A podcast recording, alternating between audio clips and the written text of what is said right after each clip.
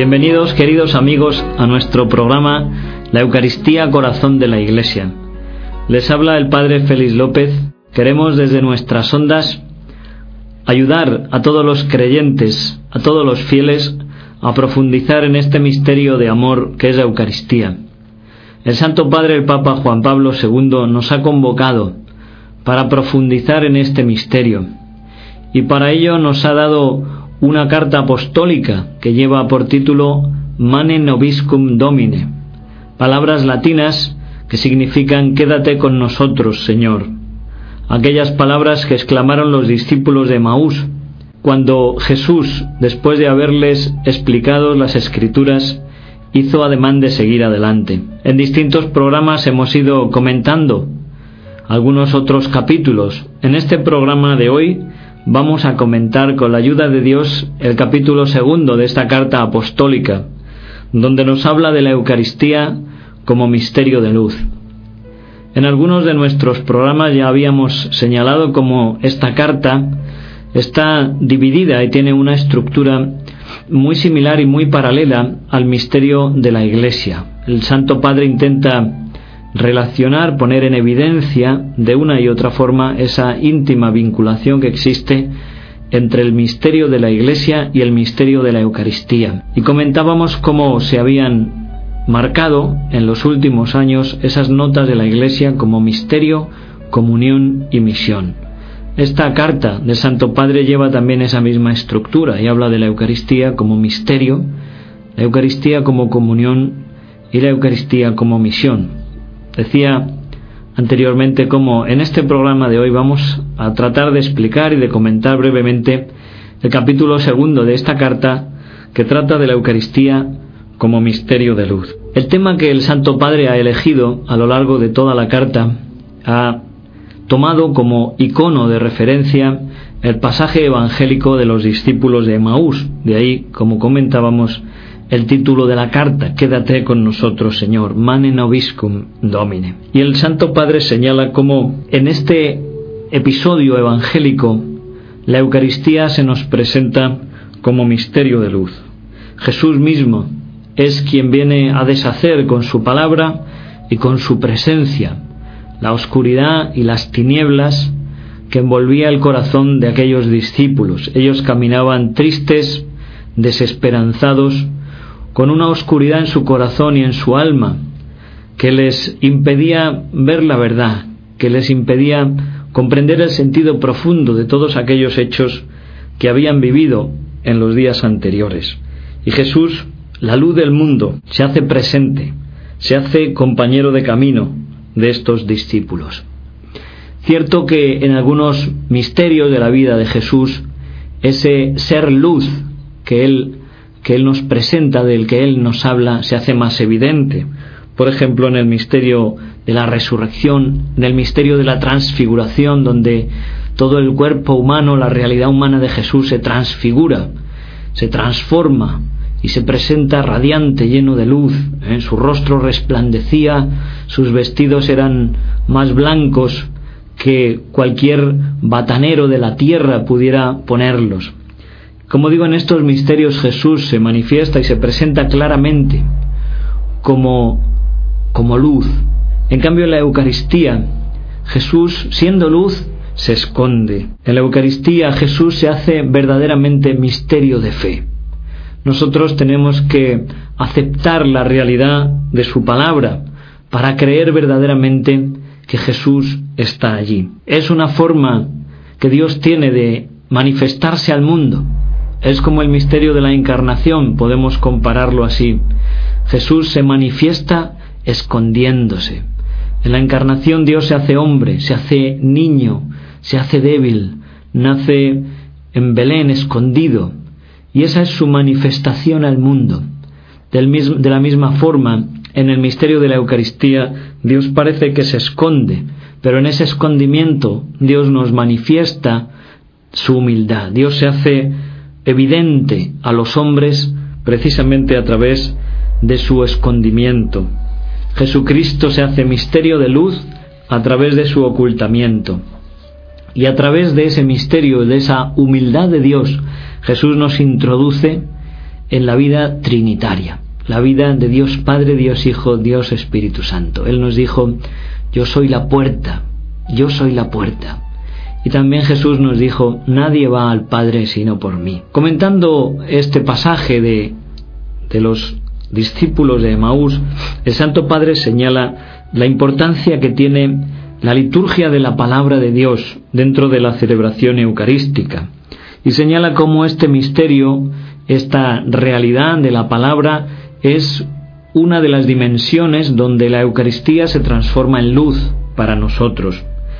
Siempre la Iglesia nos ha insistido en esa unidad tan grande que existe entre la mesa de la palabra y la mesa de la Eucaristía.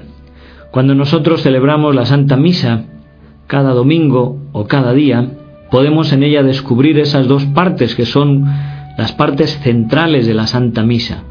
La parte primera, donde nosotros leemos la palabra de Dios, leemos las escrituras, el Evangelio, la homilía, todo esto constituye la liturgia de la palabra. Y después tenemos la liturgia eucarística. Desde pequeños nos habían enseñado siempre que para cumplir con el precepto dominical teníamos que oír misa entera todos los domingos y fiestas de guardar. Y cuando se dice misa entera, quiere decir que tenemos que participar en las dos realidades, en las dos mesas que se celebran en la Eucaristía. La mesa de la palabra, es decir, tenemos que escuchar la palabra de Dios, tenemos que participar de la mesa eucarística. Por esto no se puede llegar tarde a la Santa Misa porque entonces perdemos algo que es esencial, no hemos oído la misa entera, no porque se quite una parte, sino porque se quite una parte que es esencial, esencial. De ahí que siempre la Iglesia nos haya insistido, como hace ahora otra vez el Santo Padre, en la necesidad de redescubrir y de revalorar cada vez más el misterio de la palabra de Dios proclamado dentro de la celebración eucarística. En el capítulo sexto del Evangelio de San Juan es el famoso discurso del pan de vida. Jesús está en Cafarnaún y Jesús les habla claramente a los discípulos sobre la Eucaristía. Hacía poco que él había realizado una multiplicación de los panes y los peces y les habla ahí a los discípulos, aquellos que se han acercado a él, aquellos seguidores, vosotros me seguís, ¿eh? no porque creéis en mí, sino porque os habéis saciado de pan.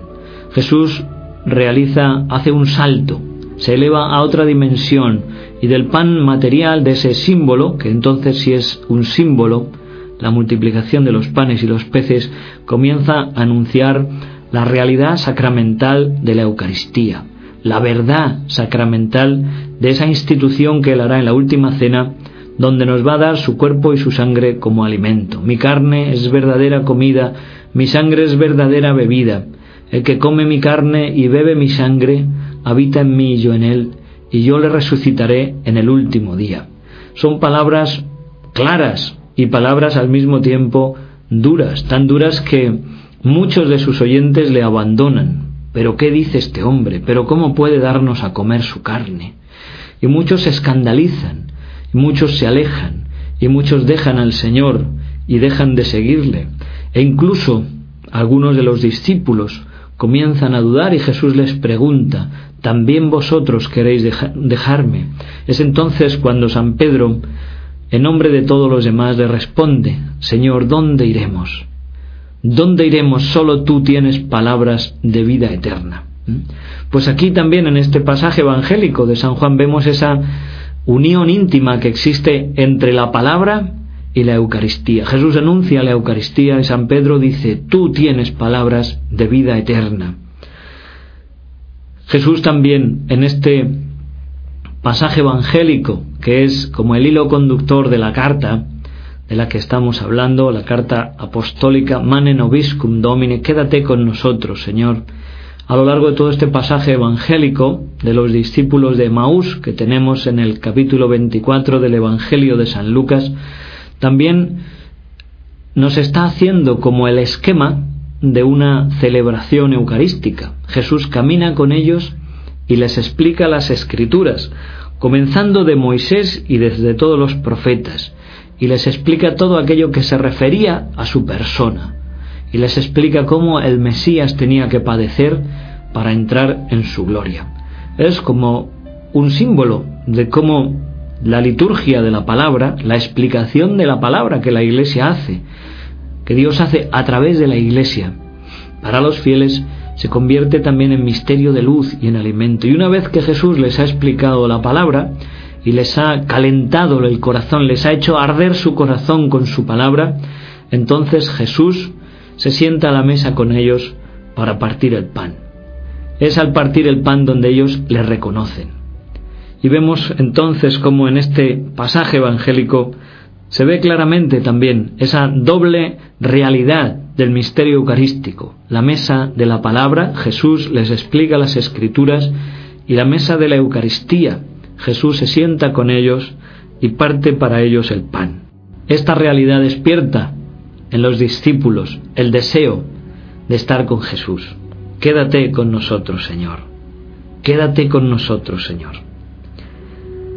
El Concilio Vaticano II, en la Constitución Sacrosantum Concilium, que es la constitución que está dedicada a la liturgia de la Iglesia, nos manifiesta cómo es deseo de la Iglesia que la mesa de la palabra, es decir, la explicación de la palabra de Dios a través de las lecturas y de la homilía del sacerdote, abra abundantemente a los fieles los tesoros de la escritura.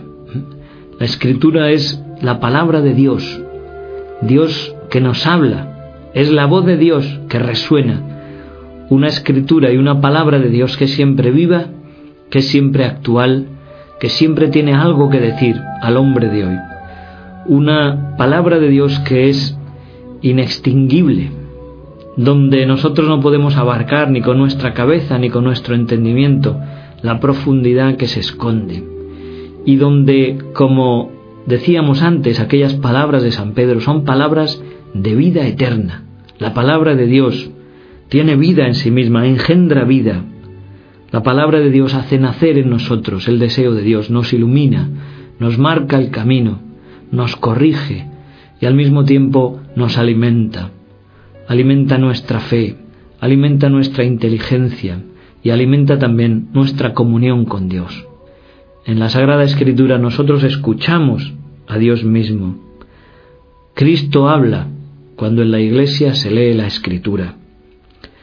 Estoy recordando ahora la historia de San Antonio, uno de los padres del desierto, San Antonio el Grande. Él era bastante adinerado y un día pasando por delante de una iglesia escuchó la palabra de Dios que se proclamaba.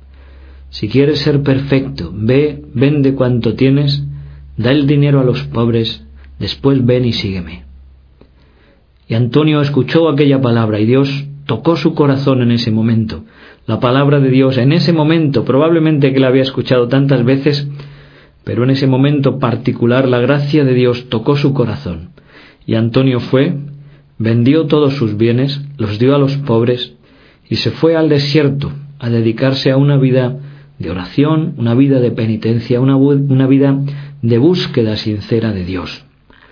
Esta palabra viva que tocó el corazón de San Antonio ha seguido a lo largo de la historia tocando los corazones de muchos hombres y de muchas mujeres, de todos aquellos que han querido siempre estar abiertos a ese misterio de amor que Dios nos transmite a través de su palabra. El Santo Padre nos pide que se revalorice también la Sagrada Escritura, que se cuide más las homilías, las predicaciones. Esto es una llamada que Santo Padre hace especialmente a los sacerdotes. Y nos dice algo muy importante para sacerdotes y para fieles, queridos amigos. Nos dice el Papa que no es suficiente que las lecturas sean proclamadas en una lengua comprensible, la lengua vernácula, la lengua propia de cada uno, sino que es necesario que se hable de la palabra de Dios con un cuidado, con una preparación previa, con una escucha devota, con un silencio meditativo. Necesitamos el silencio, para que Dios pueda tocar el corazón de cada uno de nosotros. El sacerdote necesita el silencio para escuchar la palabra y poder anunciarla a sus hermanos. Y también los fieles necesitan ese silencio, esa soledad, esa oración, para que la palabra de Dios pueda penetrar y profundizar, tocando su corazón y llenándolo de vida, haciéndolo fructificar, ¿eh? como la parábola del sembrador, donde esa semilla entra en la tierra buena del corazón y produce fruto en unos 30, en otros 60, en otros 100. Pues nada más por hoy, mis queridos amigos. Cerramos aquí este programa, la Eucaristía, corazón de la Iglesia. Les ha hablado el Padre Félix López, que Dios les bendiga y hasta pronto.